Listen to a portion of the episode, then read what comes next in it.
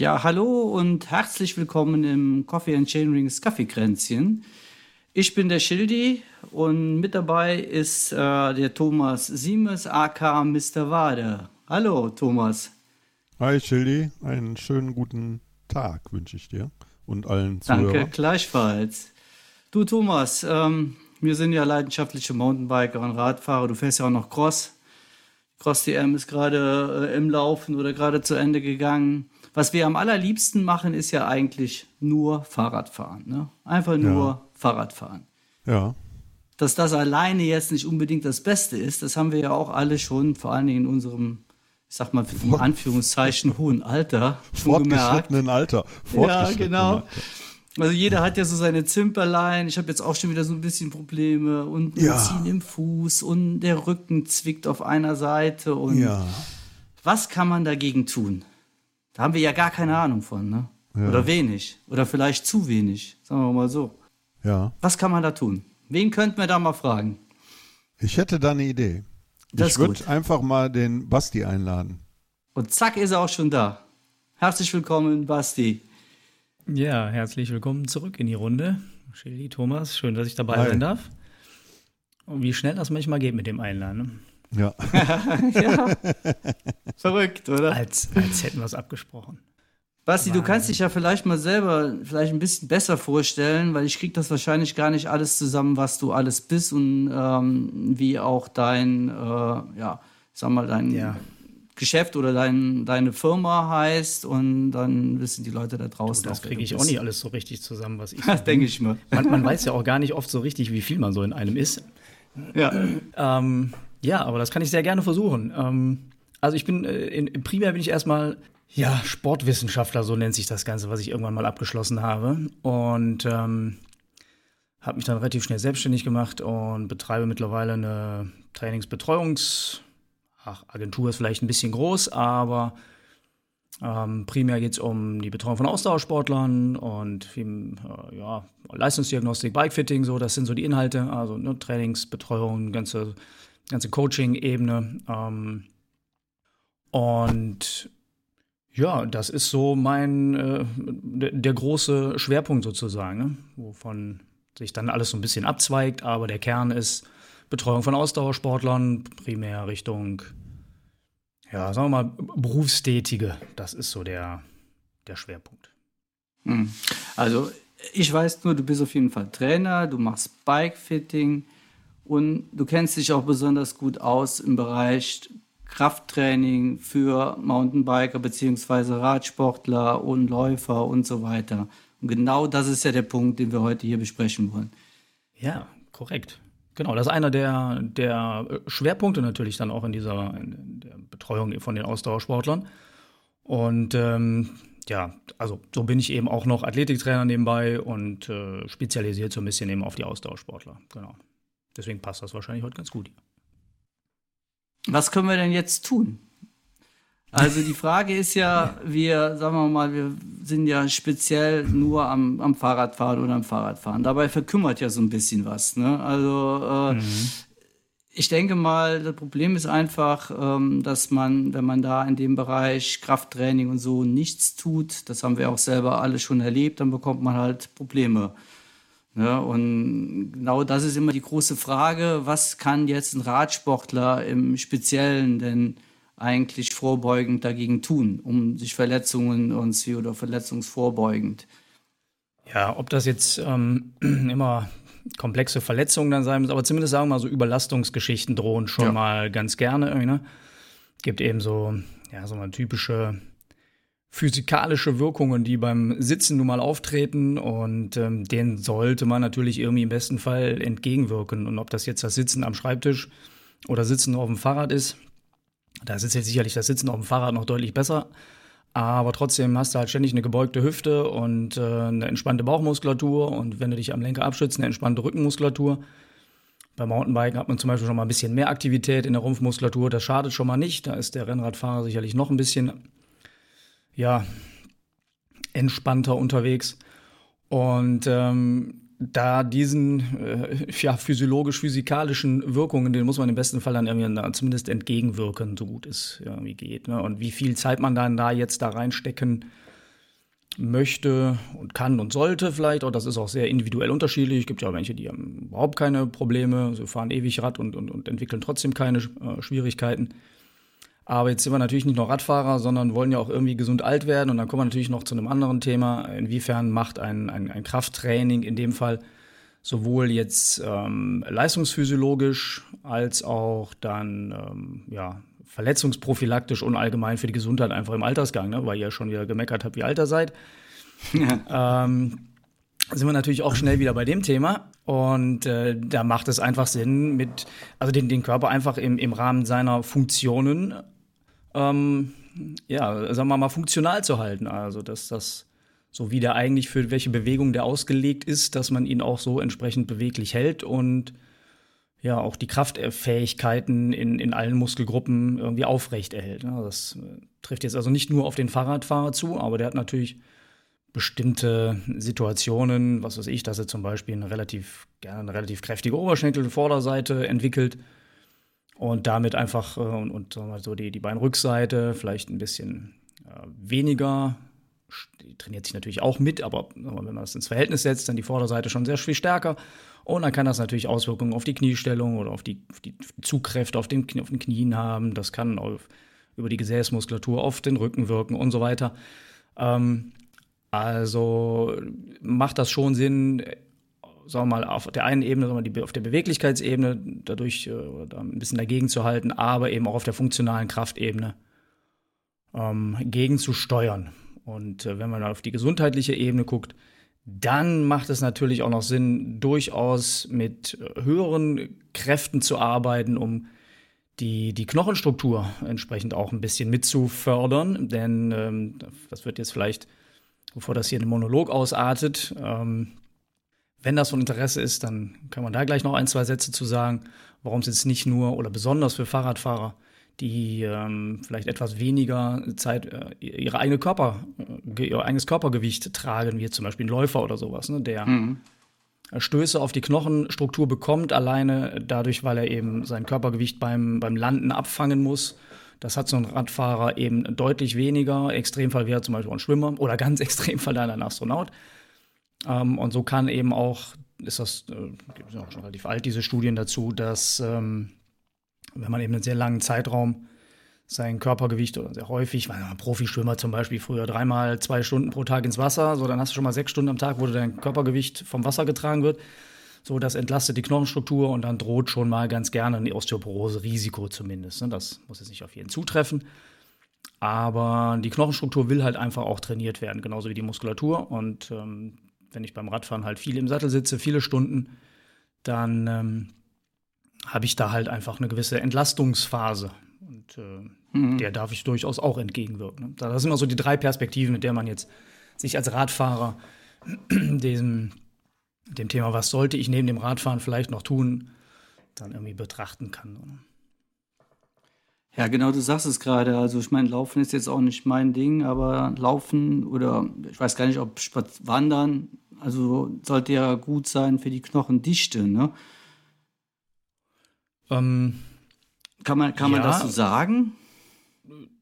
Auf jeden Fall. Erstmal, weil du in der Phase, wo du wanderst, äh, dein eigenes Körpergewicht trägst. Ne? Das ist mhm. schon mal ein, auf jeden Fall ein Vorteil. Wenn du jetzt noch äh, hügelig oder bergig wanderst, dann beim Bergab hast du noch ein bisschen mehr, wo du Kräfte, die du auffangen musst. Dann wirkt das noch ein bisschen intensiver. Die Frage ist immer, ob es wirklich an der, an der Knochenstruktur ankommt im Sinne von einem, eines Trainingsreizes. Ne? Das ist, da ist sicherlich mhm. Wandern ein bisschen, ein bisschen wenig, weil da braucht es schon genau genommen, sagen wir mal, entweder so Stöße wie beim Laufen, wo man richtig, ähm, also man spricht dann ja von Exzentrik, Exzentrik in der Bewegung, also wo die Kraft, die wirkt, größer ist als die Kraft, die man in dem Fall aufbringt, was beim Laufen eben in der, in der Landephase der, der Fall ist. Ne? Also man landet, das Bein beugt sich, obwohl man die Muskulatur anspannt. Also die Kraft, die man aufbringt, ist geringer als die Kraft, die von außen wirkt. Und das nennt sich dann Exzentrik. Und wenn die Kräfte dann, wie zum Beispiel auch beim Krafttraining mit Gewichten, dann eben groß genug sind, dann kriegt der Knochen einen Stimulus ab. Also wird gereizt sozusagen, kriegt die Information, Sportsfreund, wir brauchen dich, äh, mach dich mal oder halt dich zumindest erstmal auf jeden Fall stabil. Und mhm. wenn man das recht regelmäßig und häufig macht, dann wird der auch im besten Fall stabiler und fester. Also Wandern auf jeden Fall schon mal gut, super, allein auch von der Aufrichtung her, ne, zum, zum Sitzen her. Aber auf Dauer, so als richtiges, gehen wir mal davon aus, jemand hat vielleicht schon so ein bisschen, das trifft natürlich auch eher so ein bisschen auf die, auf die weibliche Bevölkerung zu, ähm, wo das, äh, die Vorstufe Osteopenie und Osteoporose-Risiko etwas vergrößert ist in, zu den Männern. Ähm, aber wenn man da wirklich, sagen wir mal, schon so eine Vorstufe hat und man muss jetzt auch durch Training und im besten Fall vielleicht auch durch, durch Ernährung für seine Knochenstruktur was tun, dann reicht Spazierengehen auf jeden Fall nicht mehr aus. Ne? Da muss man mhm. schon Gewichte in die Hand nehmen, um da, um da einen Effekt auf der Knochenstruktur zu sehen. Oder laufen. Ja, auf jeden Fall eher als wandern. Ja. Aber um es ja. gezielt machen zu können ähm, und, und auch ist ja immer die Frage, nicht jeder will äh, laufen oder kann vielleicht auch aus manchen, mhm. oder muss sich erstmal wieder ranarbeiten oder so. Also da ist Krafttraining, wenn das dann vernünftig aufgebaut ist, hat dann schon auch den Vorteil, dass es für viele oftmals besser umsetzbar ist und man das, wenn man das irgendwie auf die, auf die individuelle Situation vernünftig anpasst, leichter ist, da strukturierter ranzuführen, als einfach zu sagen, jetzt geh, geh halt laufen, wenn du was für deine Knochenstruktur mm, machen willst. Ja, ja. Mhm. Aber wir haben ja jetzt, wir haben ja jetzt äh, äh, das, das Thema aufgemacht, Krafttraining.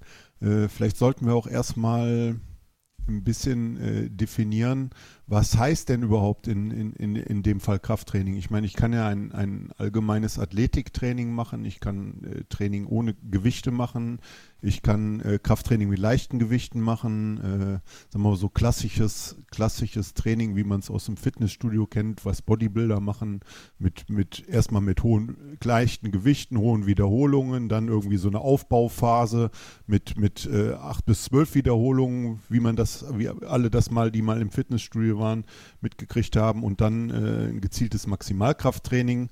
Äh, genau, vielleicht sollten wir das ein bisschen versuchen oder Basti mal versuchen, uns ein bisschen näher zu bringen.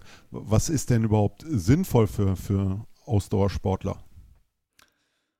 Ähm, also einmal die Frage erstmal, was ist überhaupt Krafttraining? Genau. Ist eigentlich einfach die, die Aufgabe eines Muskels, ähm, Widerstände zu überwinden von die etwas größer sind, sagen wir mal, als sagen wir, Kraftausdauer zum Beispiel, ist so der, der, der, der, der niedrigst intensive Teil eines Krafttrainings, also von der Definition her, dann sind wir irgendwo so bei 30, 40 Prozent der Maximalkraft. Dann können wir so langsam von Krafttraining sprechen.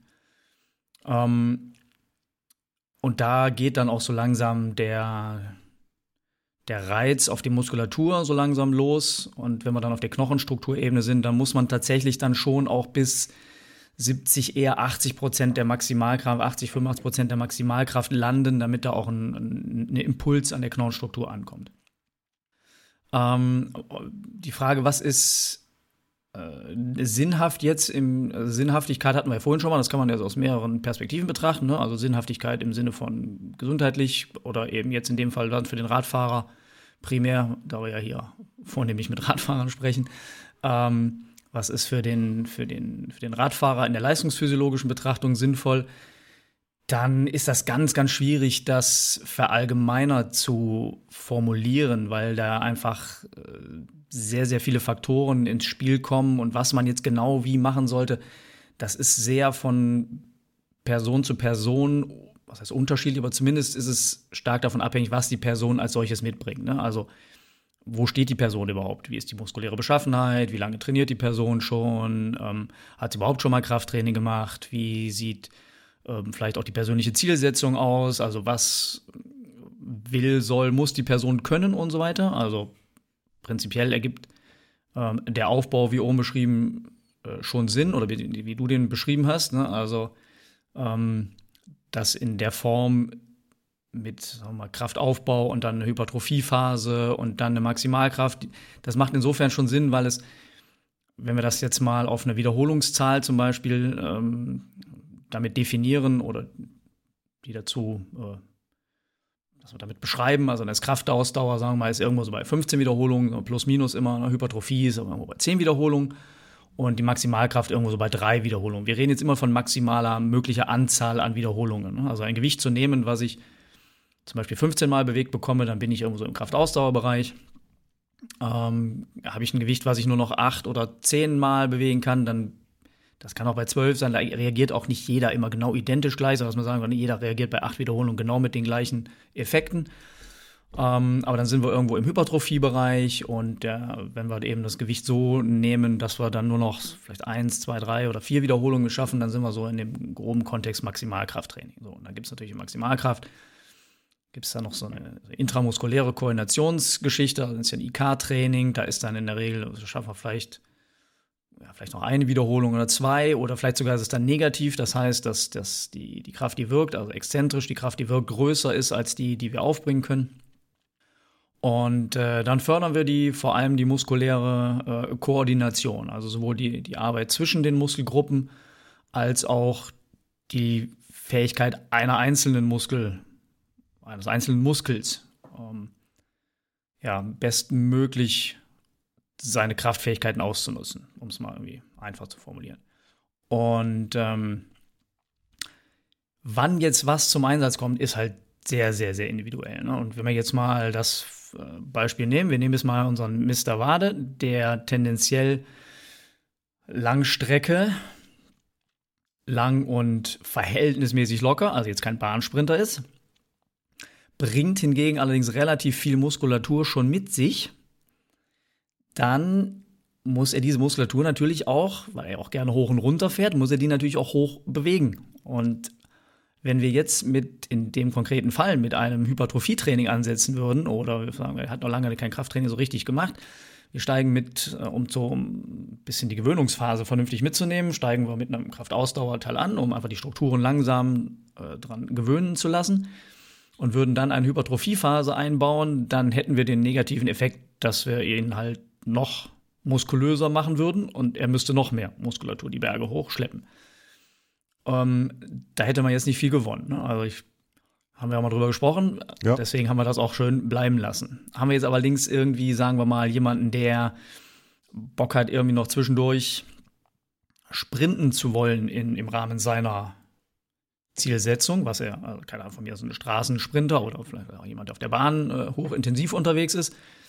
Der braucht also gewisse Kraftfähigkeiten und bringt vielleicht nur relativ wenig Muskulatur mit. Dann ist natürlich die Frage, okay, sollte er sich vielleicht eine andere Disziplin aussuchen, aber sagen wir mal, er möchte sich jetzt verbessern in bestimmten Sachen, dann kann das schon durchaus Sinn machen, auch ähm, eine gewisse Phase mal ins Hypertrophie-Training einzusteigen, um demjenigen einfach ein bisschen mehr Muskulatur äh, mitzugeben, damit er dann auch ein bisschen mehr Power über mehr Muskelmasse generieren kann. Und ähm, Primär sind wir natürlich beim Radsport eher, wo wir versuchen, wenn wir jetzt gerade auch mal vom Mountainbike her oder über das Mountainbiken sprechen, wir jetzt nicht übermäßig viel Muskulatur aufbauen wollen, die wir eben irgendwo hochschleppen wollen, dann geht es darum, das, was wir an Muskulatur haben, bestmöglich, das nennt sich dann rekrutieren zu können, also bestmöglich ausnutzen zu können, also den möglichen, bestmöglichen Kraftnutzen aus der vorhandenen Muskulatur zu holen. Und Jetzt können wir sagen, okay, dann gehen wir halt in dieses Maximalkrafttraining, weil da findet weniger Hypertrophie so wirklich statt.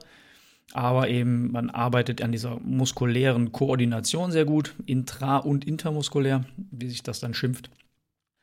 Und dann geht man halt da rein und, und arbeitet nur in dem Bereich. So, wenn jetzt aber jemand noch lange kein Krafttraining oder lange kein Krafttraining mehr gemacht hat, oder vielleicht noch nie, dann kannst du natürlich mit so einem Training nicht einsteigen, weil dann zerlegst du den Sportsfreund ja komplett. Ja, verletzt du dich direkt. So, dann, genau, also das Risiko, dann mit sowas einzusteigen, ist zu groß. Also musst du irgendwie dahin arbeiten. Und dann kommst du über diese Periodisierung oder über diesen, über diesen Aufbau, über eine Kraftausdauer und eine gewisse Phase, vielleicht auch über Hypertrophie-ähnliches Training, gar nicht so sehr, weil man Muskulatur aufbauen will, sondern einfach nur, weil man in der Intensität diese diese Phase irgendwann überschreiten muss, mehr oder weniger, weil du ja nicht von einem, sagen wir mal, 20 Wiederholungstraining beim Einstieg dann hochgehst auf drei Wiederholungen, sondern dann gehst du halt stufenweise dahin und arbeitest dich dahin und lässt die passiven Strukturen auch eben und die Muskulatur natürlich auch als aktive Struktur da eben ähm, Stück für Stück dran gewöhnen.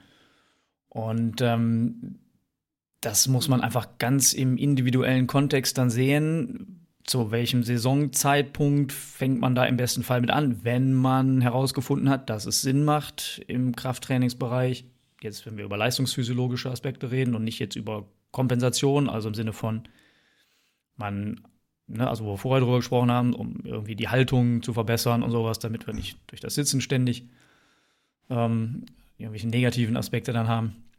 Ähm, wenn man dann also rausgefunden hat, so wir wollen auch leistungsphysiologisch mit Krafttraining arbeiten, dann muss man die ganze Situation sich angucken, wann macht das dann in welcher Form wie Sinn. Ne? Also was bringt der Sportler mit, wo wollen wir hin und so weiter. Ganz schwierig, das in einem ähm, Satz äh, oder in kurzen zwei, drei Sätzen zu beantworten. So funktioniert es immer. Ne? Also das, das haut einfach nicht hin.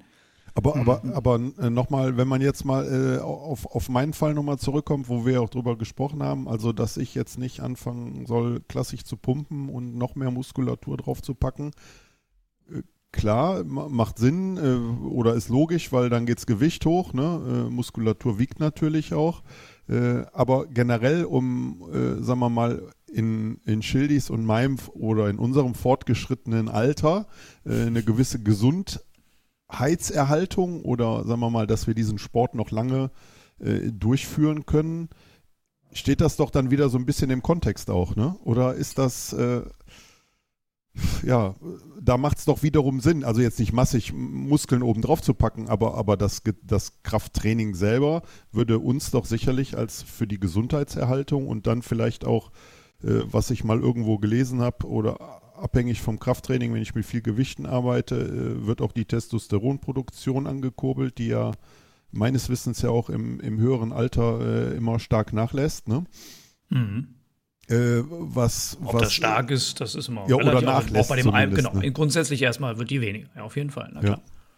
ja, ja, auf jeden Fall. Also es spricht erstmal nichts gegen, gegen ein allgemeines äh, nennen wir das ein Wort Krafttraining als solches. Ja. Das kann ja jetzt sehr vielfältig sein. Ne? Nur wenn wir jetzt erstmal auf diesen klassischen Aufbau eingehen, dann macht es jetzt bei manchen Menschen sehr viel Sinn, bei manchen etwas mhm. weniger.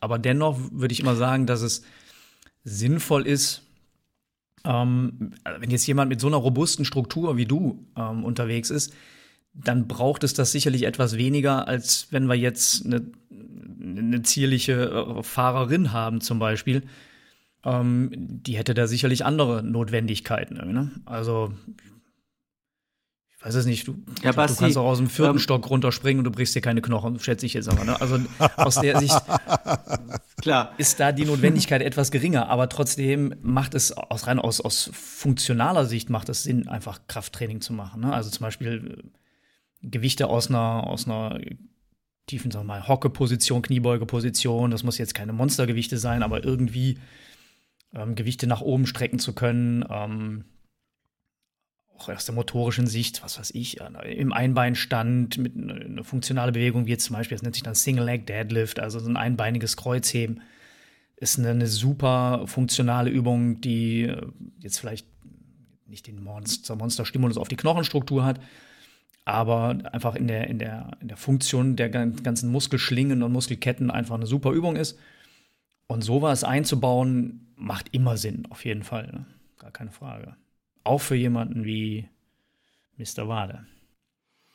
Basti, ähm, ich denke mal, was auf jeden Fall ja Sinn macht, wäre eine Routine, die man hat, die man vielleicht in wenigen Minuten jeden Tag mach, machen kann. Ne?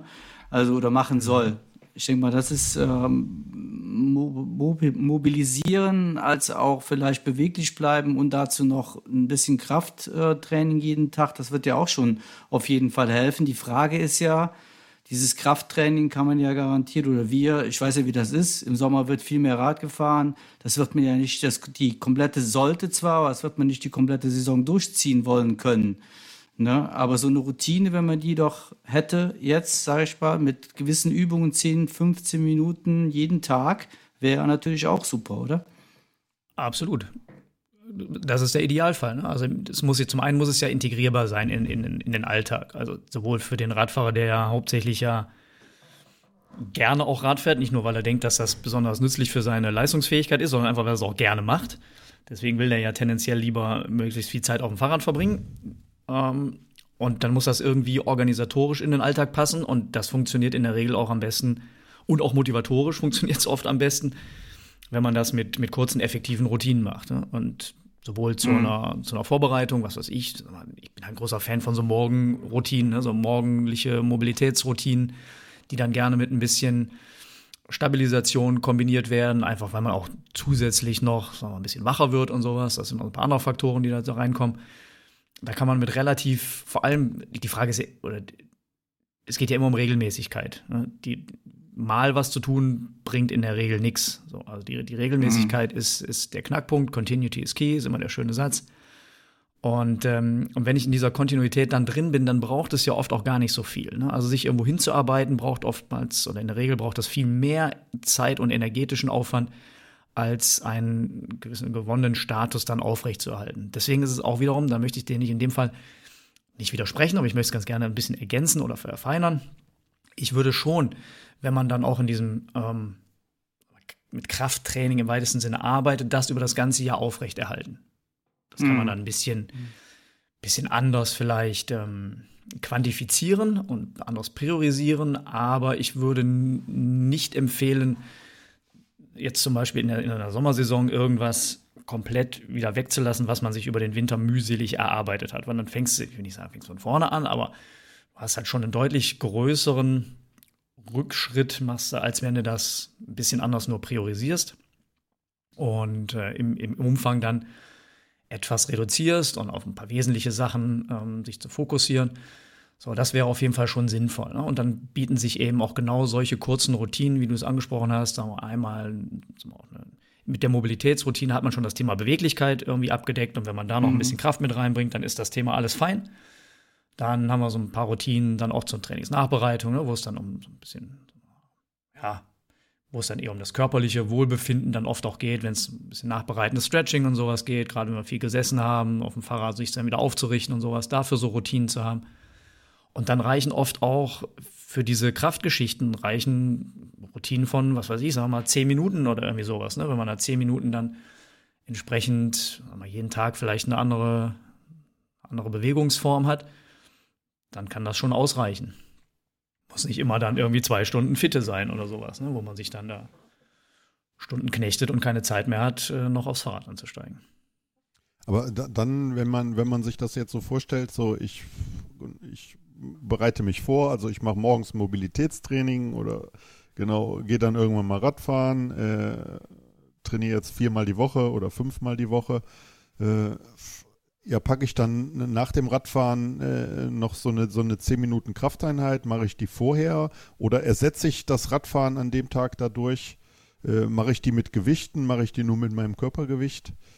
wie das auch wieder wahrscheinlich sehr individuell und abhängig davon, ja. in welchem Leistungsstand ich gerade bin. Ne? Genau. Ja, ja, genau, du sagst es schon. Ja, da, da, das, das sind die ganzen Überlegungen, die da halt da mit reinspielen. Ne? Das ist schwierig, das so in einem, so das gilt für jeden. Ne? Auch, auch ja. mit der, ähm, ich habe sehr, sehr gute Erfahrungen jetzt das an, an, mir selber. Das ist jetzt so ein bisschen eine anekdotische Evidenz eher. Ne?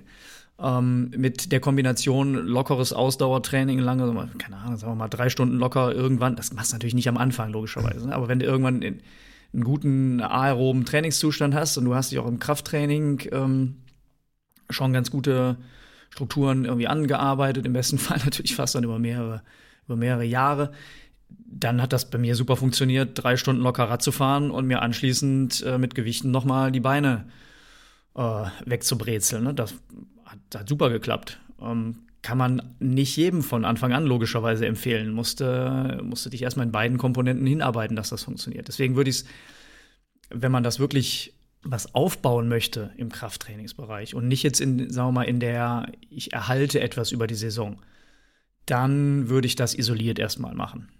Ähm, gerne nachbereitet mit einer ganz lockeren Runde Radfahren, wo man sagt, so, der Kraftreiz war jetzt der, der primäre Reiz, den ich heute setzen wollte. Also primär erstmal dann die Krafttrainingseinheit und dann eventuell noch eine lockere Radeinheit dranhängen. So habe ich das jetzt verstanden. Wenn der Fokus des Trainingstages Links. liegt, heute möchte ich meine Kraft verbessern. Ja, ja, ja. dann ja. Okay. Genau. Auf jeden Fall. Wenn du ja, einsteigst, als Einsteiger zwei Stunden vorher Rad fährst und dann noch versuchst, eine effektive Krafteinheit zu machen, das wird nicht wird wirklich funktionieren. Ja. Dafür ist man dann zu, zu, zu stark vorermüdet. Und dann ist auch, wenn okay. man jetzt nicht so erfahren ist und so, dann ist auch das Verletzungsrisiko zu groß, weil man aufgrund der Ermüdung vielleicht dann auch nicht mehr so konzentriert ist und die Muskulatur nicht mehr so sauber ansteuern kann. Auch das, das neuronale System ermüdet ja beim Fahrradfahren und dann äh, hat das eher Risiken, äh, als dass es, dass es Nutzen hat. Mhm. Ja, Fokus immer ja, auf das, was, sagen, was man ja. machen möchte im Training. Ähm, also erhalten, klar, ähm, das wollen wir alle. Ähm, die Frage ist halt eben, was man halt zusätzlich noch tun kann, äh, um eventuell auch, ich sag jetzt mal, schneller Rad zu fahren oder Vorteile zu haben halt, ne? wenn man am Rad sitzt, wenn man die Position besser halten kann und nicht so da rumeiert. Das sind ja dann auch die Sachen, die, die wir natürlich auch gerne rausholen würden auch, ne? Absolut. Ähm, gar keine Frage. Und das kannst du aber schon, also jetzt gerade was die Haltung betrifft und ne, so die, die, die, wenn du sagst, ne, für die Kraftübertragung, dass der Rumpf da vernünftig mhm. ähm, dass zwischen Lenker und, und Pedale nicht irgendwie nur weiche Masse ähm, ein, Spiel, ein Spielball, der, ja. ein Spielball des Mountainbikes ist, genau. Labert. Ja.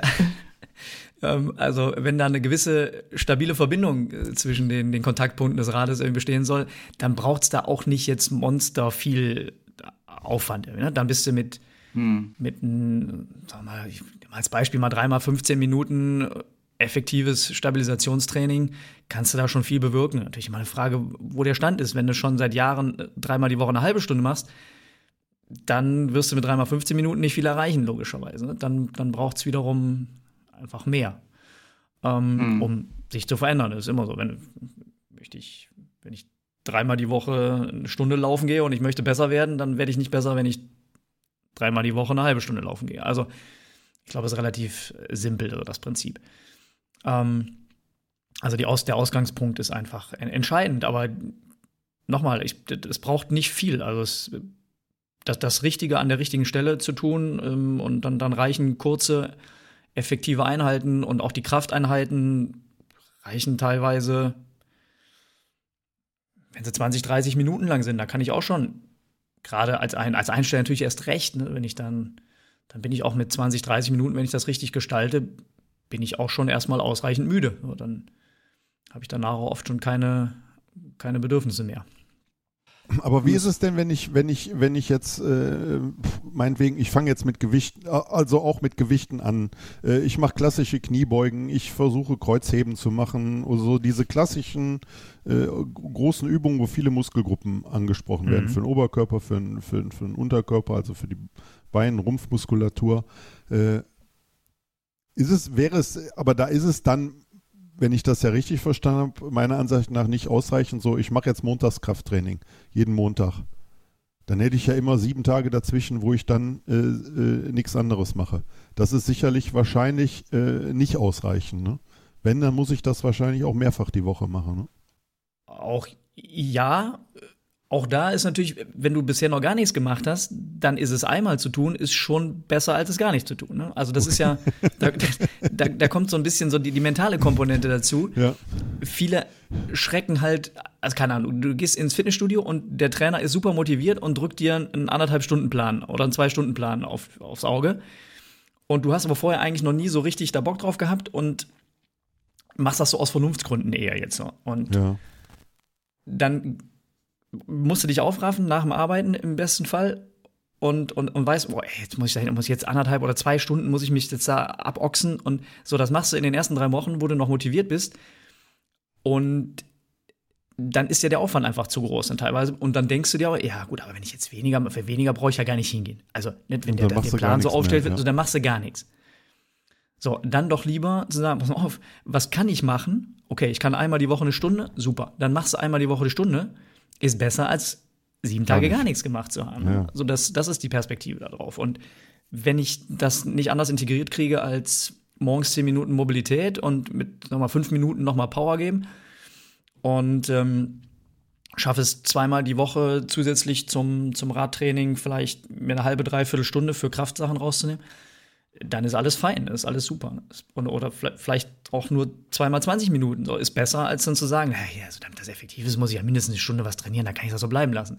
So, damit wird es halt dann auch nicht besser, logischerweise. Ne? Und dann lieber, und wenn es nur einmal die Woche eine halbe Stunde ist, so besser, als es gar nicht getan zu haben. Ja. Ja, ich wollte gerade sagen, wenn, man, wenn ich jetzt von, von, mir sprechen kann, wenn ich jetzt einmal die Woche hier mit Handeln romantiert habe, dann habe ich natürlich Muskelkater ohne Ende. Ne? Wenn ich das jeden Tag oder einmal die Woche immer einen Tag mache, dann ist der, ist der auf einmal weg, der Muskelkater. Und dir fallen die Übungen auch nicht mehr so schwer. Also der Körper gewöhnt, gewöhnt sich aber, denke ich, auch, wenn man das nur einmal die Woche macht, gut daran. Absolut, ja. absolut, na klar.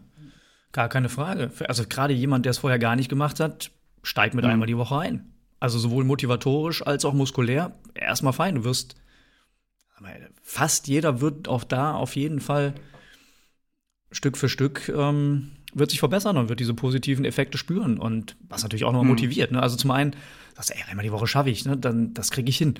Und dann die positiven Effekte zu spüren und dann ey, okay, wenn das so cool ist und das, ich fühle es echt den, den Unterschied, da, da mache ich auch noch ein zweites Mal, das, das kriege ich auch noch irgendwie hin.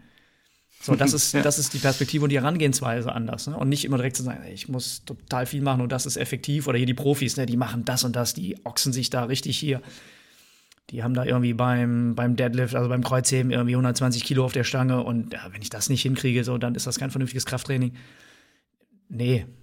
Also ne, immer sich ganz, ganz, ganz ähm, realistisch irgendwie einschätzen. Und wenn ich von null starte, dann ist eins schon besser als null. Gar keine Frage. Mhm. Ja, klar. Ja. Basti, ich habe noch gerade eine Frage zu, was mir so in letzter Zeit so ein bisschen über immer mehr, weil ich immer mehr gehört habe, diese Triggerpunktsteuerung, also diese, wo man auch diese Teile kaufen kann, wo du irgendeinen Punkt ansteuerst, irgendwo Oberschenkel und so weiter oder Wade. Kannst du mir das mal ein bisschen genauer erklären? Ich habe das nicht richtig. Ist das nur verletzungsbekämpfend äh, oder hat das irgendwelche anderen äh, Vorteile oder kann man damit andere Sachen noch machen? Ähm, ja, da machen wir natürlich einen riesen. Du weißt, was ich meine? Auf, ne? Diese kleinen mhm. Pyramiden, die diese Spitzen haben, die dann auf einen ganz speziellen ja. Punkt, den man sich ertastet irgendwo, wo man dann so ja, drauflegt. Genau. Und ja, die, die Trigger-Dinger halt. Ähm, genau. Ja, also um da jetzt bei diesen wir müssen jetzt mal unterscheiden zwischen das, was viele vielleicht kennen äh, im Bereich des, des, des Foam Rollings, also das, was als Faszientraining in Anführungszeichen verkauft mhm. wird, wo man dann über irgendwelche Rollen drüber rollt oder Bälle drüber rollt und sowas. Ähm, da gibt es einmal Unterscheidungen und dann aber auch Gemeinsamkeiten. Also zum Beispiel so, so, ein kleiner Ball irgendwo damit durchs Gesäß gerollt, den kann man auch an einem Punkt nur ähm, drücken lassen, sondern ist es eher ein Trigger-Thema. Wenn ich damit aber rolle, gerade mit den, oder mit den größeren Rollen, dann, so dann bin ich eher so auf dieser, auf dieser faszialen Ebene oder soll ich zumindest sein. Ne? So, das, ähm, da tue ich mich schwer, mich da mit allgemeinen mit einer gemeinen, allgemeingültigen Aussage mich daran zu wagen. Da müsste man hm. tatsächlich hm. wahrscheinlich den, den absoluten Physio-Profi mit ins Spiel holen, weil da wird es gibt an Studien, die sagen das eine, wie, wie, das so oft ist, ne? Und Studien, die sagen, ah, das ist ja, das bringt ja gar nichts, da kommst du ja gar nicht an die Strukturen ran und so, wenn du das selber machst, dann klappt das sowieso nicht so richtig und das muss ja von extern jemand machen, wenn man an diese Strukturen ran will und so weiter. Also ähm, die, die Trigger-Dinger, die du angesprochen hast, die wirken prinzipiell,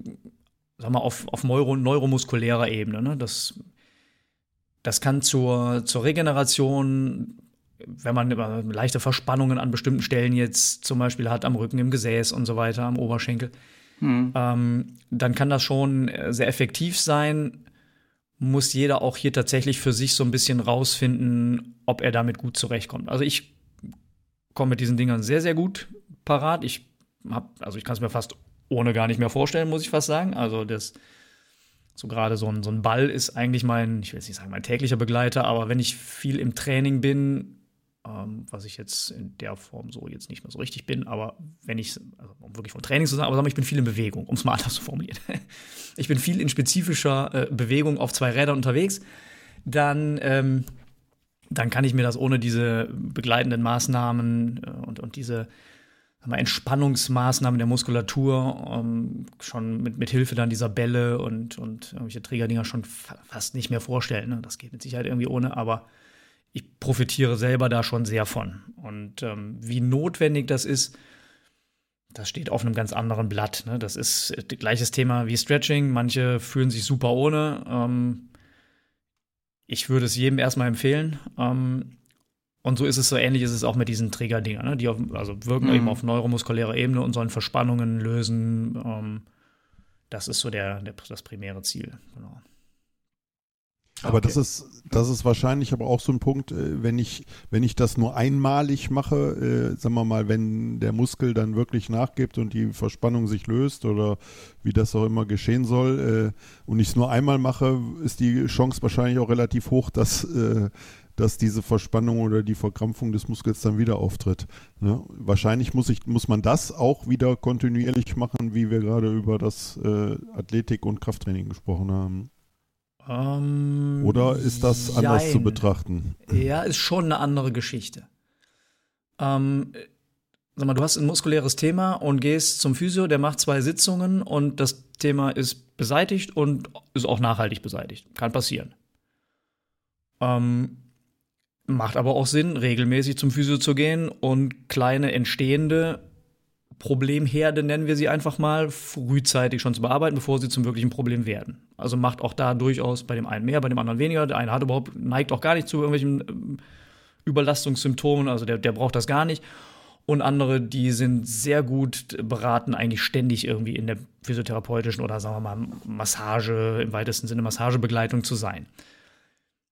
Aber es kann auch mal eine einmalige Einwirkung, kann schon ähm, das Symptom lösen, wenn hinter dem Symptom nicht irgendeine andere komplizierte Ursache steckt. Also wenn ja. ich die Ursache an sich nicht behebe, dann wird das Symptom wieder auftauchen. Ne? Also an deinem Beispiel, mhm, du hast irgendeine klar. Verspannung am Rücken, die hat in der Regel irgendeine Ursache.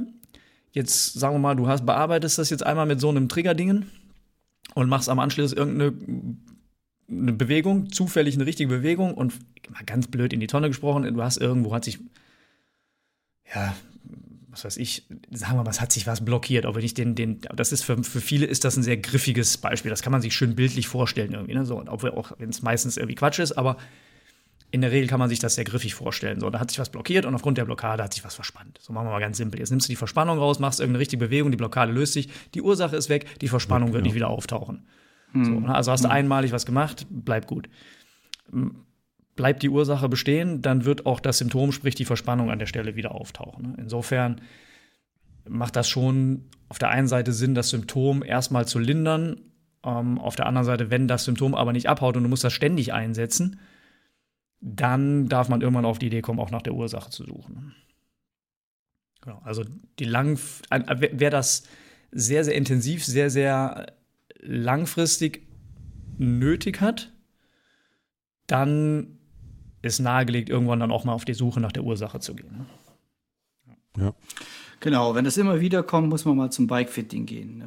ja, zum Beispiel. Schön, das, schön Bogen gespannt gerade. Wahnsinn. Also, ich, ich höre es noch quietschen, wie du die Kurve gerade geritten hast. ja, ja, genau. Das war ein großes Kino. Also das bringt auf jeden Fall was, Bikefitting, das ist klar. Ja. Ja, war das eine Frage oder war das eine Feststellung da? Ähm? Das war eine Feststellung. War eine Feststellung. War eine Feststellung. Alles klar, gut. Das war eine Feststellung da, da, und habe ich ja am eigenen Leib erfahren. Ja. ja aber ähm, ja, ich habe jetzt schön. auch unten an meinem Knöchel, an der Sehne, das, das zieht irgendwie, das zieht so und das geht auch jetzt erstmal gar nicht mehr weg und da hatte ich jetzt so gehört, ja, da könnten wir eventuell einen Triggerpunkt in der Wade aktivieren, also in der Wade, Herr Wade, äh, und äh, könnte dadurch unten diesen, diese Sehne entlasten. Kommt natürlich vom Fahrradfahren, klar, ne? Aber ja, mhm. habe mich da aber noch nicht so richtig rangetraut, deshalb, ja. ja. Könnte sein, kann man natürlich so als Außenstehende oder von, aus, aus der Ferne ja gar nicht beurteilen, klar. Nee, kann vor allem noch von wo ganz anders herkommen, ne? Also. Ja, richtig. Mhm. Kann aus der Hüfte kommen, kann, was, also ja, Hüfte ist halt oftmals ein Thema. Eine Hüfte, Übergang, Wirbelsäule ist halt, ähm, gerade Mountainbiker, kriegst mal einen Schlag vom Sattel ab, verschiebt sich die Symphyse als blödes Beispiel. Also das ist da, wo das Becken unten zusammenläuft, also so Schambereich mhm. da unten. Ne? Ähm, da ist also das, das, Becken ist da nicht komplett verwachsen, nur mal jetzt, damit man weiß, worüber wir reden gerade, ähm, sondern da ist das so eine knorpelige Struktur und das kann theoretisch verrutschen. So, und jetzt kriegst du vom Sattel da einen ab, dann verzieht sich da irgendwie im dümmsten Fall das ganze Becken und das wirkt nach unten bis auf den Fuß. Das ist jetzt nur ein blödes Beispiel, das muss das nicht sein. Ne? Ich wollte damit nur sagen, es muss nicht in der Wadenmuskulatur ja. begründet sein, sondern das kann sonst woher kommen. Es gilt nur eins, kann man vielleicht Die Ursache ist in der Regel nicht da, wo der Schmerz auftaucht. Ne? Also in ganz, ganz seltenen Fällen. Außer, keine Ahnung, du, du trittst mit dem Schienbein gegen einen Baum oder so und ja, dir tut Schienbein weh, so, dann knickt, ist das. knickt um, klar. So, genau. genau ja, ja. Also so Traumageschichten, das ist was anderes. Aber wenn wir über so funktionale Geschichten reden und da tauchen irgendwo dann Überlastungssymptome im weitesten Sinne auf, dann ist die Ursache, mhm. ich allgemeiner es ne? jetzt mal und sage, ist eigentlich nicht da, wo der Schmerz auftaucht. Ja. Haben wir ja schon alles, ah, haben wir schon alles gehabt, dann kommt auf einmal was, das geht dann auch wieder weg. Ne? Also man kennt, kennt das genau. ja so. Ne? Das, und der Körper bleibt ja auch leider nicht gleich äh, mit den Jahren, der verändert sich ja und dadurch kommen natürlich auch die Probleme, klar. Ja. ja wo, wo wir, wo wir finde ich, auch nochmal bei der, beim, beim Bikefitting sind oder sowas. Also wenn man gefühlt, wenn ich jetzt einmal ein Bikefitting gemacht habe, ist es damit ja auch nicht äh, erledigt, nee, richtig, weil der Körper sich ja gerade mhm. ändert auch, ne? Äh, ja, oder genau. gerade durchs Training und dann mache ich kein Athletiktraining oder kein, äh, sagen wir mal, kein Beweglichkeitstraining, kann sich das ja sogar auch über, über ein Jahr komplett verändern, ne? Dass ich mit einer mhm. Sitzposition, wo ich am Anfang klargekommen bin, äh, nach, nach einer Saison schon wieder gar nicht mehr klarkomme. Ne? Ja. Oder? Mm, Absolut. Ja, ja. Ja. Theoretisch schon, aber dann würde ich, also wenn Sie jetzt über so einen Zeitraum reden, dann würde ich sagen, dann fängt man an, erstmal wieder am Körper das wieder aufzuarbeiten. Ne? Und, äh, okay. Äh, setzt nicht dann, okay, jetzt muss ich wieder das, die, die Sitzposition komplett meiner veränderten Körperhaltung irgendwie anpassen. Also, das wäre, also wenn die, die Veränderung die, die Verschlechterung durch eine Veränderung des Körpers kommt und es ist jetzt keine körperliche Veränderung, die nicht reversibel ist, also die man nicht wieder dann macht es keinen Sinn. Ne? Zurückbauen kann, so dann baue ich doch im besten Fall erstmal wiederum zurück. die Ursache, dass es schlechter ja. geworden ist, baue ich an der Ursache wiederum ne? und, und, ja. und, äh, und kompensiere das nicht, indem ich so, dann sitze nämlich irgendwann senkrecht auf dem Fahrrad und ja, und ja, gut, eine ganz interessante Gabel ich, ich war mal eins, ich, ich war mal 1,83 groß, bin ich jetzt auch nicht mehr. Aber das ging jetzt über, über Jahrzehnte so, ne? Also ja, nicht genau. von heute auf morgen. Genau, und das ist natürlich vielleicht auch eine Sache, ob das unbedingt nicht reversibel sein muss, ähm, lassen wir mal dahingestellt. Denn es gibt auch den Fall, dass Menschen, also in meinem Fall zum Beispiel, ich bin, nachdem ich lange nachdem ich ausgewachsen war, bin ich noch mal um fast zwei Zentimeter gewachsen, einfach nur durch, ja, äh, sagen wir mal Haltungstraining im weitesten Sinne. Also mhm. Mhm. Ähm, hat sich irgendwie die Wirbelsäule, was nicht immer ideal ist jetzt, ne, aber hat sich eher ein bisschen vergradigt oder begradigt und ich bin tatsächlich fast anderthalb bis zwei Zentimeter größer geworden dadurch. Oh, ähm, ja. mhm. Also auch so eine Veränderung, man wird jetzt durch Schwerkraft und ausbleibender äh, Korrekturübungen sozusagen, wird man Stück für Stück ein bisschen kleiner im Altersgang. Ähm, dann kann man durchaus versuchen, auch dagegen, dagegen zu halten ne? und das wieder, mhm. man das komplett aufarbeiten kann. Ah, müsste ich jetzt mal gucken, ob es da Studien zu gibt, aber nur rein jetzt so eine Vermutung, auch da braucht man sich jetzt nicht unbedingt ähm, ja, der Idee hingeben, so, da, da kann ich nichts dran ändern, das ist halt wie es ist. Sondern auch da, mhm. Mhm. wenn man die richtigen Sachen macht, kann man sicherlich da gut dagegenhalten.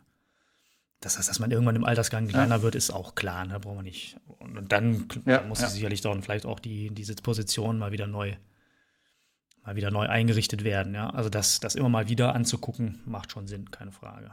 Ja, klar. Ja, mhm, genau. Ja, dieses ewige Sitzen am äh, Schreibtisch, das ist halt auch ein Riesenproblem, ganz klar. Ja, gibt ja den schönen Spruch auch, ne, dass das ähm, Neu rauchen. Mhm. Das Sitzen ist das neue Rauchen, ja, ja, genau. Ja, das ist ja. auch, wenn man sich ähm, die, die Effekte in der ganzen Bevölkerung anguckt, dann ist das auch so. Ne? Ja, keine Frage. Es ist ein Thema, ja. Wo wir, wo wir, wo wir gerade noch beim, beim Bikefitting sind, äh, wir haben ja aus unserer Community so ein paar Fragen generell zu Training, auch zu Fitting und und und. Und jetzt habe ich hier gerade noch äh, zwei Fragen sozusagen, bevor mir die entfallen. Äh, wenn ich mir ein neues Rad kaufen sollte, wollte, äh, was sind das denn wollen wir so ja alle ständig.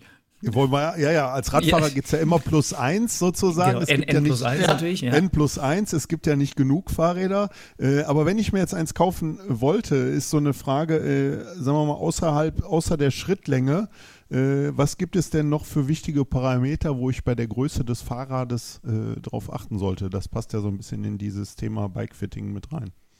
Ähm, ja, ist unmittelbar Bikefitting auf jeden Fall. Ähm, Zusammenspiel aus Fahrer und Fahrrad halt. Und ähm, Innenbeinlänge hast du genannt gerade. Und dann ja. kommt natürlich die, die Oberkörperlänge dazu, die Armlänge kommt dazu. Ähm, und dann kommen auch so Faktoren wie auch Beweglichkeit und sowas kommen dazu. Ne? Also das sind so die, die wesentlichen Sachen. Ne? Oberkörper, Armlänge, Innenbeinlänge. Ähm, wir unterscheiden jetzt ja nochmal, wenn es um ins Detail geht, dann guckt man sich auch nochmal Oberschenkel versus Unterschenkellänge an und äh, das sind dann solche Faktoren, die auch noch eine Rolle spielen. Aber jetzt grob, wenn man sich dann sagen wir mal, so die Specs von so einem Fahrrad anguckt, also sagen wir mal, man guckt sich jetzt die Geometriedaten an, dann spielt primär Größe, ähm, Innenbeinlänge, Oberkörperlänge, Armlänge. Armlänge und sowas dann auch schon eher, wenn es dann um die Anbauteile oder sowas geht, ne? wie, wie okay. Vorbaulänge und solche ja. Geschichten. Ja. Schulterbreite. Also Im, Im, Fitting spielen natürlich alle, alle Körpermaße ja. spielen dann irgendwie eine Rolle. Ne? Aber wenn es jetzt nur darum geht, wenn ich mir, ich überlege mir ein neues Fahrrad zu kaufen, dann ähm, sagen wir mal Unterkörper versus Oberkörper plus Beweglichkeit ja. im besten Fall. Ja. Also sollte man eigentlich, wenn man jetzt äh, sich, also wahrscheinlich ist es auch noch abhängig davon, was für ein Rad und was für eine Radkategorie, ob ich mir ein Rennrad, ja, ob ich mir ein Zeitfahrrad, ob ich mir ein Downhill-Bike, ob ich mir ein Enduro, ob ich mir ein Cross-Country-Bike kaufe, abhängig davon, was ich damit machen will. Aber wenn ich das jetzt, wenn man das jetzt mal so betrachtet, wenn ich einen, äh, sagen wir mal, höheren vierstelligen Betrag für irgendwas ausgeben äh, möchte, ähm, um mir dann ein schönes Fahrrad hinzustellen, ist es wahrscheinlich doch sinnvoll, vorab eigentlich mal äh, beim Fitter vorbeizugehen und zu sagen, du, hier, das sind so, so ein paar Räder, die ich äh, geil finde. Äh, ja, was für eine Größe brauche ich denn überhaupt?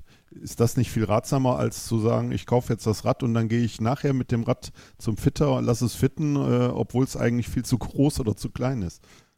Ja, absolut. Oder ich das falsche Rad gekauft habe, ne? Ja, ja, ja, klar. Ja. Aber man habe ich nicht allzu, allzu selten die Situation, ne? dass man im Fitting dann feststellt, ah, hättest du mal besser vorher vorbeigeguckt, dann ja. hätten wir das Fahrrad vielleicht eine Nummer größer oder kleiner irgendwie dann genommen. Ne? Also das macht schon Sinn, das vorab zu machen. Ne? Gerade dem auch eine von außen eine valide Messung dann von den, den Körperabmaßen, den Körpermaßen zu haben.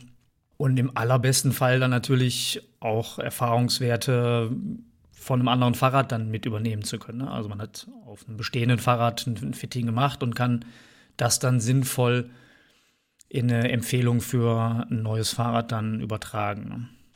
Ja, das macht auf jeden ja, Fall Sinn. Die Frage, Frage, ist halt, Basti, oft genug passiert es ja, dass du gehst dann zu, zum, zum Radladen, die vermessen auch deine Beinlänge und so weiter. Meistens ist man zwischen M und L oder zwischen XL und L oder L und XL. Ne?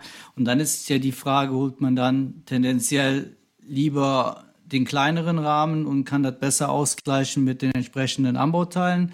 Äh, denke denk ich jetzt, ist vielleicht eher der Fall oder holt man eher lieber dann den L-Rahmen anstatt dem M-Rahmen? Ne?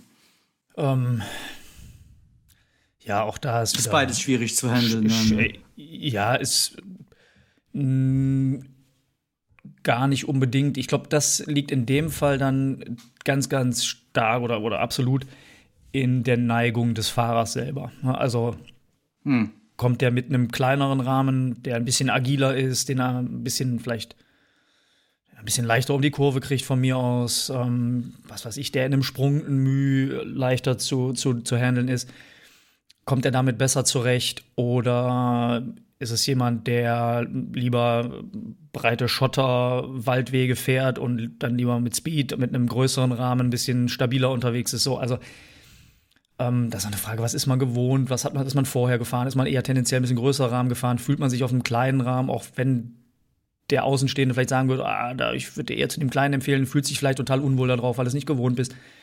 Also das auch wieder, mhm. da, spielen wieder, was bist du für ein Fahrertyp, was fährst du für Rennen, wenn, wenn du überhaupt Rennen fährst. Was, was hast du in dem Rennen entsprechend mhm. wieder für Anforderungen ans Material? Bist, bist du da mit einem kleineren Rahmen besser aufgestellt als mit einem, mit einem großen? Ähm, dann kommst du genau genommen natürlich, kommst du ums Probefahren dann auch eigentlich nicht drumherum so wirklich. Ne? So. dann findest du das meistens ja, dann im direkten ja, du, Vergleich, findest du das raus dann. Ja, ja, klar. Ja, das stimmt. Ja, Probefahrt auf so einem Parkplatz ist natürlich auch immer ein bisschen schwierig, klar. Ne? Ja, aber vom ja, Gefühl her du kannst, kann kannst du nicht direkt vergleichen. Genau, aber wenn du, aber genau, aber wenn du da so der erste, das erste Bauchgefühl dir sagt, na, nimm den kleinen Rahmen, dann bist du meistens gut damit mit der Entscheidung unterwegs. Und anschließend kann man dann immer noch sagen, so, was weiß ich, ähm, das Handling des Vorderrads, ich habe noch nicht genug Gewicht auf dem Vorderrad oder irgendwie so, dann kann man an der Sitzposition über die Anbauteile noch was verändern oder ne, so. Ich komme noch nicht so ideal um die Kurve, fühle mich noch nicht stabil genug mit dem Vorderrad in der Kurve, so, dann das regelt man dann über die Anbauteile irgendwie. Ne? Ähm, hm. Und ja, aber auch da kann man sicherlich vom, vom Fitting her kann man schon recht, recht präzise Empfehlung dann mitgeben, so was ist der richtige Rahmen vielleicht auch also Art von, von Fahrrad für den Einsatzzweck und, ähm, und in welcher Größe ist man dann am besten unterwegs. Ja. Hm. Manchmal muss man einfach das umrechnen dann. Ne? Ja. So, so wie, ja, wie, wie, groß sollte die, keine Ahnung, du kommst mit einem bestehenden Mountainbike an und man hat dann rausgefunden, was so die, die ideale Sattelüberhöhung in etwa ist, also wie viel, viel höher der Sattel über dem Lenker sein sollte. Oder manchmal beim Mountainbike ist es ja auch schon mal gerne umgekehrt, sodass der Lenker vielleicht entweder auf gleicher Höhe oder ein bisschen höher sein sollte. Und dann kann man das auch, kann man auch rechnerisch dran gehen. Ne? Was bringt der bestehende Rahmen für, für Maße mit und was hast du dir für einen neuen ausgedacht? Wie sieht das im Verhältnis dazu aus?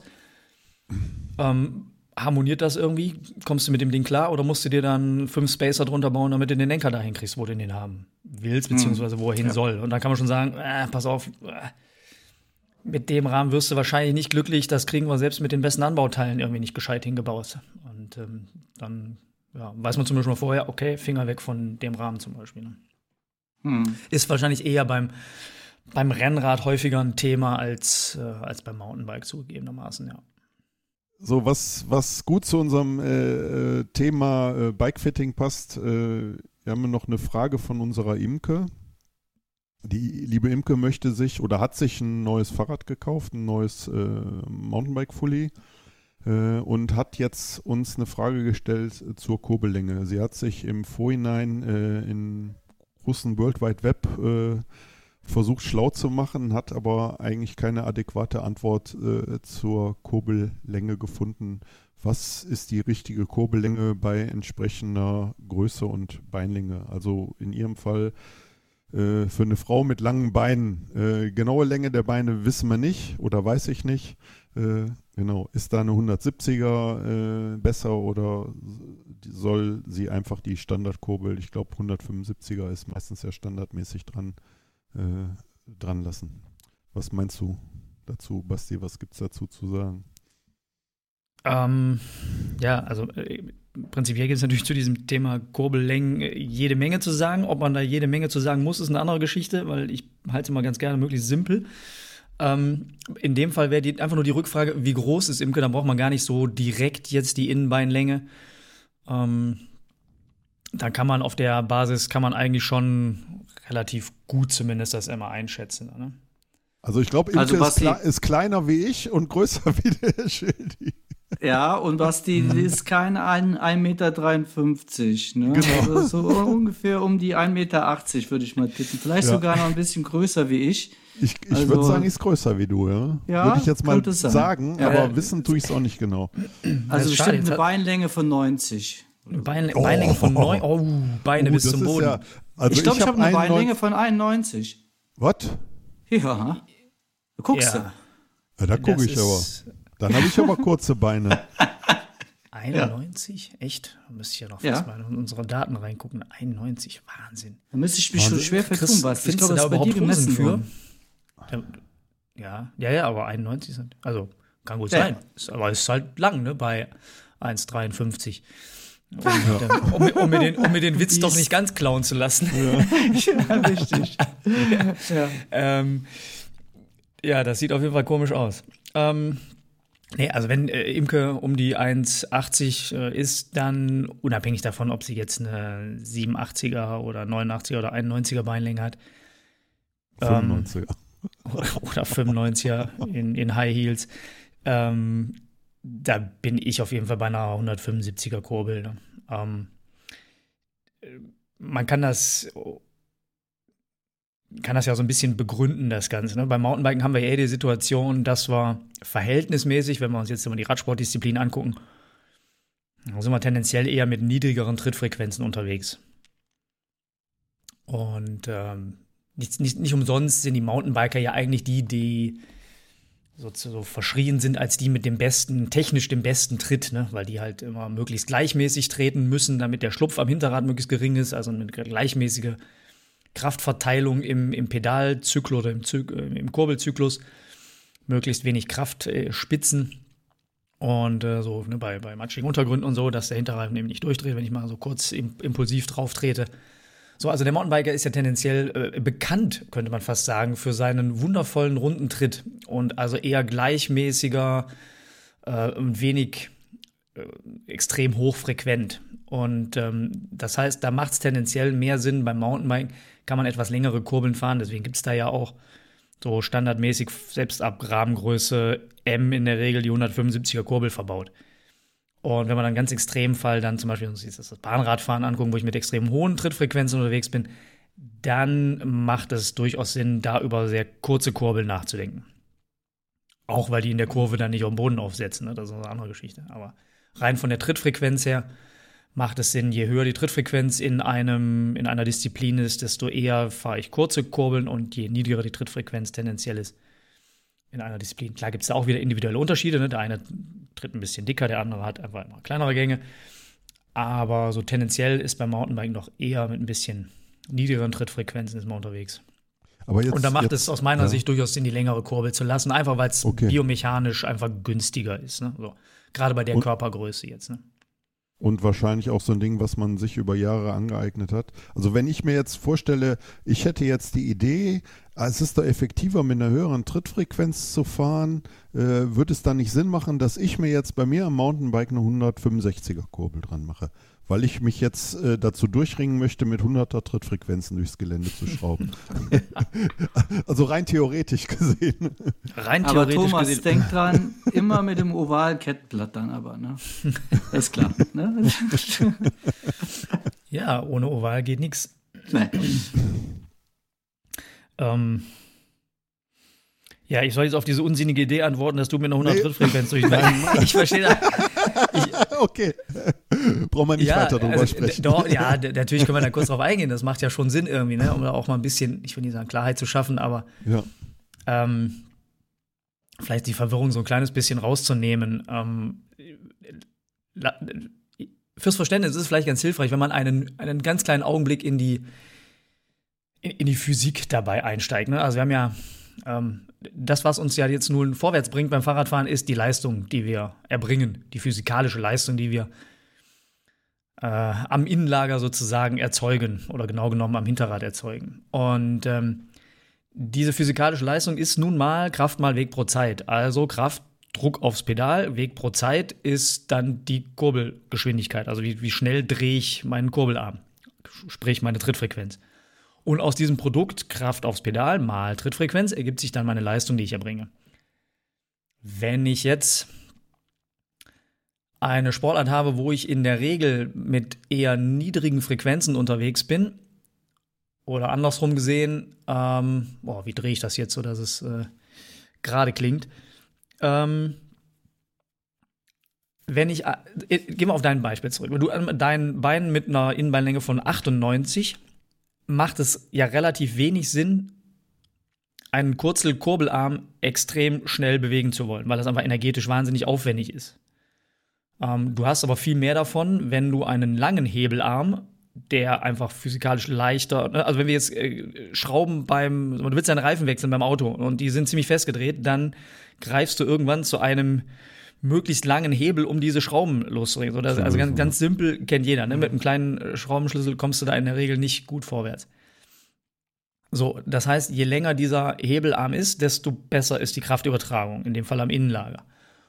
Und wenn ich jetzt also die Möglichkeit habe, aufgrund meiner Beinlänge diesen langen Hebelarm zu bewegen, dann macht das total Sinn, das zu tun und nicht künstlich irgendwie diesen Hebelarm zu verknappen, einfach nur um noch zehn Umdrehungen schneller treten zu müssen, dann mehr oder weniger, um die gleiche Leistung ja äh, erbringen zu können. Ich kann mhm. natürlich auch den, den, Druck gleich lassen und, und, beziehungsweise den Druck äh, kleiner werden lassen, weil der Kurbelarm kürzer ist und ich lasse die Trittfrequenz gleich, dann trete ich aber weniger Leistung. Da habe ich nichts gewonnen. Ähm, deswegen macht es ab einer gewissen Beinlänge total Sinn, einen ausreichend langen Kurbelarm äh, zu haben. Denn wenn man jetzt, also das ist jetzt die, die physikalische Geschichte, so Fuß, Pedal, äh, Hebel und dann Kraftübertragung. Wenn wir jetzt unsere zweite Komponente angucken, dann kommen wir zum Fahrer, nämlich Beweglichkeit in der Hüfte wäre so ein Thema. Ne? Wenn jetzt, also je länger der Kurbelarm ist, desto höher steht das Knie im, im oberen Umkehrpunkt, ja? also Kurbel senkrecht nach oben. Oberer Umkehrpunkt, je länger die Kurbel ist, desto höher ist das Knie. Und je höher das Knie ist, desto enger ist der Hüftwinkel beim Fahren. Und wenn ich jetzt da in der Beweglichkeit zum Beispiel eingeschränkt bin, dann kann das durchaus Sinn machen, mit einer kürzeren Kurbel, kürzeren Kurbel das Knie nicht ganz so hoch zu führen, leichter also durch diesen oberen Todpunkt zu kommen. Ich muss im besten Fall nicht in der Hüfte ausweichen, habe weniger muskuläre Beschwerden, vielleicht auch weniger Lendenwirbelsäulenbeschwerden. Also das kann durchaus Sinn machen.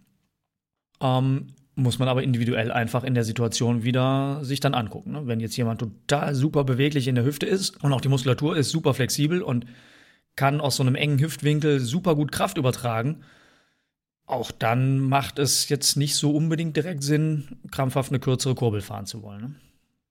Das sind so die beiden Gesichtspunkte. Ne? Also biomechanisch, was den Körper betrifft, und rein physikalisch, was äh, die Leistungserbringung betrifft. Und bei einer mhm. Frau mit 1,80 macht es aus meiner Sicht jetzt, weil Frauen tendenziell ja auch noch ein bisschen beweglicher sind, ähm, macht jetzt nicht unbedingt Sinn, da einen kurzen Kurbelarm. Und jetzt gibt es ja beim Mountainbiken keinen 172,5er, zumindest nicht, dass ich wüsste. Ich kenne keine. Also müsste es direkt auf einen 170er runtergehen. Und also aus meiner Erfahrung, ich finde eine 170er, ich weiß nicht, das ist, keine, das ist Gewöhnungssache sicher, ne? sehr, sehr viel Gewöhnungssache, aber kurbelt sich halt einfach nicht. Aber das muss einfach, ähm, ist aber die Frage, kommt Imke mit, mit Erfahrungswerten an das Thema ran? Also kauft sich ein neues Fahrrad, dann hat sie schon Erfahrungswerte von dem alten Fahrrad und weiß dann schon, gibt es überhaupt irgendein Symptom, warum ich das darüber nachdenken sollte? Sollte ich überhaupt an, mich gedanklich mit dem Thema beschäftigen? Oder ey, never change a winning system, so, solange ich kein Thema habe und damit gut rundkomme, dann kann man auch dabei bleiben. Ähm, oder steigt Imke in das Thema komplett neu ein, hat noch nie ein Mountainbike unterm Hintern gehabt und es ist quasi die erste Erfahrung mit einer Mountainbike-Kurbel. Dann kann man sicherlich über die Berechnungen über ein Bike-Fitting dann gut sagen, so da und da solltest du landen. Irgendwie. Ne? Ja, ich glaube, Erfahrung hat schon, sie da genug, ja. ne? Ja, genau. Eine sehr erfahrene Fahrerin, ja. Ja. ja. Also, es ist jetzt so meine ganz situative Einschätzung von außen, ohne Imke jetzt gesehen zu haben oder ohne Imke zu kennen, würde ich sagen, so rein aus den Informationen, die ich jetzt von euch habe, würde ich sagen, wenn es kein direktes Thema gibt, also wie zum Beispiel irgendwie Lendenwirbelsäulenbeschwerden oder ein Thema mit dem Knie oder muskuläre Beschwerden im Gesäßbereich oder so, dann, wenn sie mit der 175er an sich immer happy war und damit gut fährt, man kann ja mal irgendwo Probe fahren, irgendwo mal ein Fahrrad mit einer 170er Kurbel und dann findet man schon schnell raus, ob das Laune macht oder ob man doch schöner mit der 175er unterwegs ist. Ne? Oder ob also man ich denke einen mal, Unterschied feststellt. Die, ne? Ja, genau. Ja, ich, ich, ich glaube, das, das wird man schon merken. Also, das äh, kann ich aus, aus, meinem, aus meinem Erfahrungs... Also ich merke das ganz extrem zwischen 175 und 170 sicherlich Gewöhnungssache, aber ich möchte kein Mountainbike mit einer 170er fahren, wenn ich es nicht irgendwie muss, ne, rein vom Tretgefühl mhm. her. Also ich denke bei der Thema, das ist so, also, also an mich ist das so die letzten zwei Jahre ist überhaupt dran geschwappt. Ich fahre ja auch schon einige, einige Jahre. Das ist einfach mehr ein Thema geworden, weil die Leute drüber sprechen. Und dann äh, wird halt äh, auf das Thema so reingeworfen, ja, kürzere Kurbelarm bringt was, äh, da muss man mal mit testen und ist für den einen oder anderen mal besser, wenn man schneller fahren kann und so ist schon mehr ein Thema geworden, wie das früher war, glaube ich. Gar, gar keine Frage. Natürlich, es kommen immer wieder neue Themen auf, die dann irgendwann wieder Hype sind und nach ein paar Jahren äh, verschwindet die Fragestellung auch oft wieder, ne? weil mhm. man feststellt, okay, wir haben jetzt da ein Fass aufgemacht und im Nachhinein hat es dann doch nicht wirklich interessiert. Also mhm. ähm, schneller, wenn du sagst, ne, ich kurz einen Hebelarm kann ich schneller mitfahren, dann ist halt die ganz simple Frage, kann ich mit einem kürzeren Kebelarm mehr Leistung erbringen, weil die Leistung ist mhm. nachher das, was mich schneller äh, vorankommen lässt. Ja. Und Das ähm, ich denke mal, spürt man relativ kommt, schnell auch, glaube ich. Ne? Er kommt auch mehr aus dem Renn Rennradbereich raus. Also in dem Definitiv. Zusammenhang habe ich das öfters ja, ja, gehört. Ja. Auf jeden Fall. Also ganz extrem ne, beim, beim Triathlon. Ähm, werden jetzt zum Teil sehr, sehr kurze Kurbeln verbaut. Ähm, ja, das scheinen viele damit gut klarzukommen. Mhm. Das ist so ein bisschen ein persönliches Geschmacksthema bei mir einfach. Ne? Also ich fahre nicht so gern mit den kurzen Kurbeln. Bin einmal aus Versehen mit einer an einem Leihrad mit einer 100, was war das, eine 165, also ich fahre normalerweise Rennrad 172,5er und bin dann mit einer 165er, weil es das Rad nur in einer noch kleineren Rahmengröße in das Testrad da gab. Und ähm, hatte ich gar nicht erst richtig hingeguckt, habe dann beim Fahren irgendwie gesagt, hey, was ist das denn hier? Das ist ja, das hat ja mit Fahrradfahren gar nichts zu tun irgendwie. Ne? so in der Ebene ging das dann, also wenn du so locker dann irgendwie äh, durch die Ebene rollst oder so, dann ist das nicht ein Thema. Aber sobald da irgendwie eine, eine Teerblase, also eine Autobahnbrücke kam oder so, dann da kommt ja überhaupt nichts am, am, an der Kurbel mhm. an, irgendwie so. Das, das, das, ging überhaupt nicht. Also da kann ich mir vorstellen, vielleicht von der 172,5er auf die 170er zu wechseln. Aber noch geringer ähm, mhm. macht einfach, also vielleicht ist es auch Gewöhnungssache, aber kann ich mir jetzt, also dieser Unterschied, den fand ich ganz extrem. Das hat sich bei mir so eingebrannt irgendwie und ähm, ja, ich bin kein so ein großer Fan von diesen kurzen Kurbeln. Also ganz, ohne das jetzt über irgendwelche wissenschaftlichen, physikalischen Fakten auch noch dieses äh, Gefühl äh, untermauern zu können. Aber ähm, bisher konnte mir jetzt auch keiner so richtig äh, erklären, ähm, außer dass ich schneller drehen kann, wenn die Kurbel kürzer ist. Aber warum soll ich unbedingt viel schneller drehen können, wenn ich die Kraftübertragung besser haben kann? Also, ja. Ähm, ja, und dann in der Disziplin, die eher mit niedrigen Trittfrequenzen, tendenziell eher niedrige Trittfrequenzen hat, beim Mountainbiken, ähm, ja, sehe ich nicht. Gut. Ja. Aber das ist nicht abschließend. Es ja. kann ja gut sein, dass irgendwelche neuen Informationen mir nochmal irgendwann auf mich einprallen und sage, ey, habe ich mich total getäuscht. Wirklich? Ich gewöhne mich gerne auf eine 177 5er Kurbel um. Jetzt, wo ich äh, so rein rational total davon überzeugt bin, dann äh, kriege ich auch mein mein Unterbewusstsein davon überzeugt. Das kann natürlich auch sein. genau, abschließend, abschließend können wir ja für Imke sagen. Reine Kopfsache, äh, alles genau. Wenn dir die einfache Antwort reicht, Imke, ja, äh, dann äh, ist es Lass jetzt Lass die Finger weg von der kurzen Kurbel, wenn dann genau. kein Gesäßthema ist. So. Wenn, die tief, wenn du tiefer einsteigen willst, dann musst du mit dem Basti nochmal Kontakt aufnehmen. Genau. Genau. Sehr gerne. Gut, ja. Die Nicole hatte noch eine Frage, glaube ich, ne? Ähm, Krafttraining, Frage, genau. Männlein, Weiblein, Unterschiede, wo muss man aufpassen? Muss man was beachten? Ähm, mal abgesehen davon, was wir vorhin schon alles gesagt haben, was man beachten kann, mhm. gibt es natürlich schon einen wesentlichen Unterschied, aber es gibt auch erst ein paar Gemeinsamkeiten. Also das ganz, ganz ähm, wieder rudimentär betrachtet, äh, Muskel überwindet, wieder, überwindet Widerstände. Also da, da, ist erstmal kein großer Unterschied. Und die prinzipiellen ähm, Gesetzmäßigkeiten im Aufbau von sowas, also wie, ne, dass, ich, dass ich Gewöhnungszeiten und sowas einkalkulieren äh, muss und so weiter, so das ist geschlechterunabhängig, das ganze Spiel. Ähm, aber jetzt haben die Frauen ja verglichen zu uns ein ganz leidiges Thema, was sie immer wieder äh, begleitet, wo ich sehr froh bin, dass ich davon ausgenommen bin, nämlich sowas wie einen Zyklus. Ähm, und der hat, da kommen dann die, die bösen Hormone ins Spiel und ähm, oder manchmal sind es natürlich auch Superhormone. Ähm, die haben schon gewisse, einen gewissen Einfluss auf das, was in so einem in diesem Monatsablauf irgendwie so vor sich geht. Ich glaube, das ist jeder Frau irgendwie, ist das keine Neuigkeit. Oder für die Frau ist das keine Neuigkeit. Und das hat so gewisserweise schon auch dann Einfluss, wie ein Krafttraining in den unterschiedlichen Phasen eines solchen Zykluses aufgebaut sein sollte. Also wenn ich jetzt das Ganze über Verhütungsmittel zum Beispiel dann irgendwie so ein bisschen künstlich verändere, dann gleicht sich das ganze Spiel dem, dem, der Männerwelt etwas mehr an, dann sind die Einflüsse nicht ganz so groß.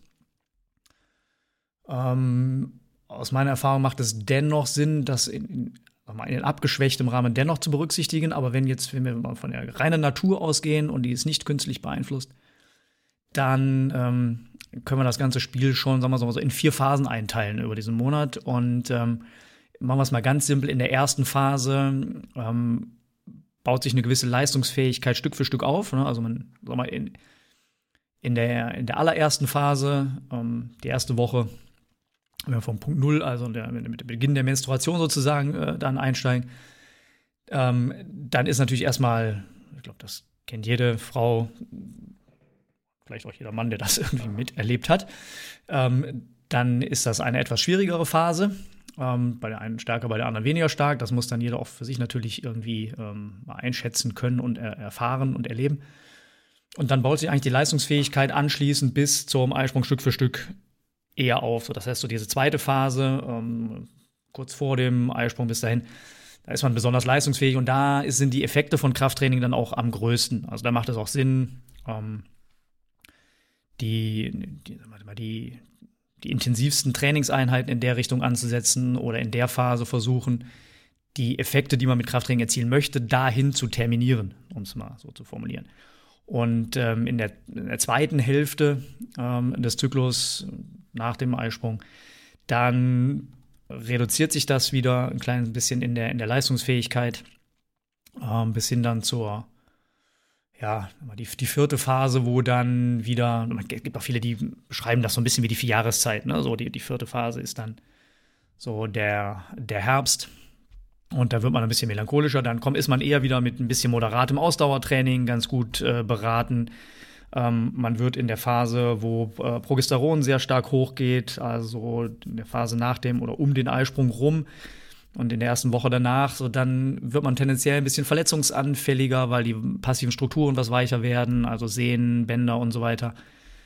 Da muss man dann ein bisschen aufpassen. Das heißt, da würde ich dann nicht in, in, in hohe Intensitäten reingehen und würde auch mit, also mit Kraftspitzen und auch mit dynamischen Beweglichkeitsgeschichten ein bisschen vorsichtiger umgehen. Da muss ich besonders darauf achten, dass meine Bewegungsausführungen äh, sehr sauber sind im besten Fall. Ne? So das muss ich ein bisschen dabei berücksichtigen, dass man das entsprechend an die Geschichte so ein bisschen dann anpasst. Das ist so auch ganz, ganz grob ähm, das umrissen, was da nochmal unterschiedlich ist. Ja. Hm. Das betrifft ja im Prinzip den, das komplette Training dann. Ne? Also äh, Total, das betrifft die Ernährung, das betrifft das Ausdauertraining, ähm, hm.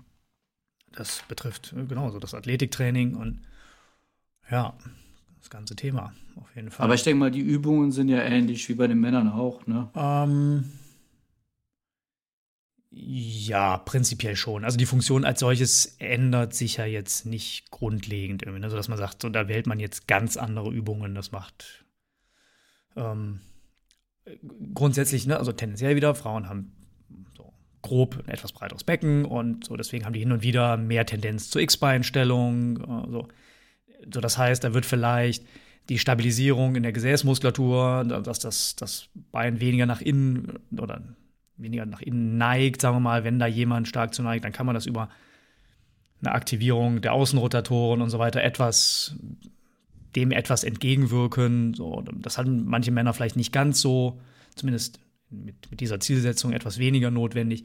So, da ergeben sich nochmal graduelle Unterschiede irgendwo, wo man dann auch wieder ganz auf der persönlichen Ebene da gucken muss, ne? was, was ist jetzt gerade das Thema und ähm, muss man da irgendwo gezielt irgendwo hinarbeiten. Ansonsten ändert sich jetzt an der Grundfunktion nichts und die sinnvollen Übungen bleiben bestehen. Ne? Also hm. Ganzkörperübungen über viele Muskelschlingen im besten Fall, wenn man das technisch dann sauber hinbekommt und so weiter.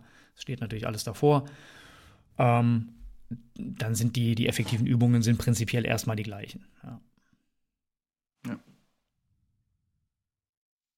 Also klar ist, wenn ich mit meiner Frau Yoga mache, da sieht man auf jeden Fall gravierende und Unterschiede. Das steht das auf jeden Fall immer fest. Das Aber in der anderen nicht Richtung. gedacht. Das ist die Frage, liegt das an deiner Frau oder liegt das an dir? Das sehr an mir, ja. Sehr an mir, ja. denke ich mal. Ja. Dann hast du auf jeden Fall andere Themen, mit denen du da arbeiten darfst, als deine ja, Frau. Absolut. Ja. Genau. ja, also die, das ist ja Männer dann, da steht sich dann häufiger eher die, die Beweglichkeit als leistungslimitierender äh, Faktor Absolut. dann da und bei den Frauen mhm. eher dann vielleicht so das Kraftthema. Ne? Ja.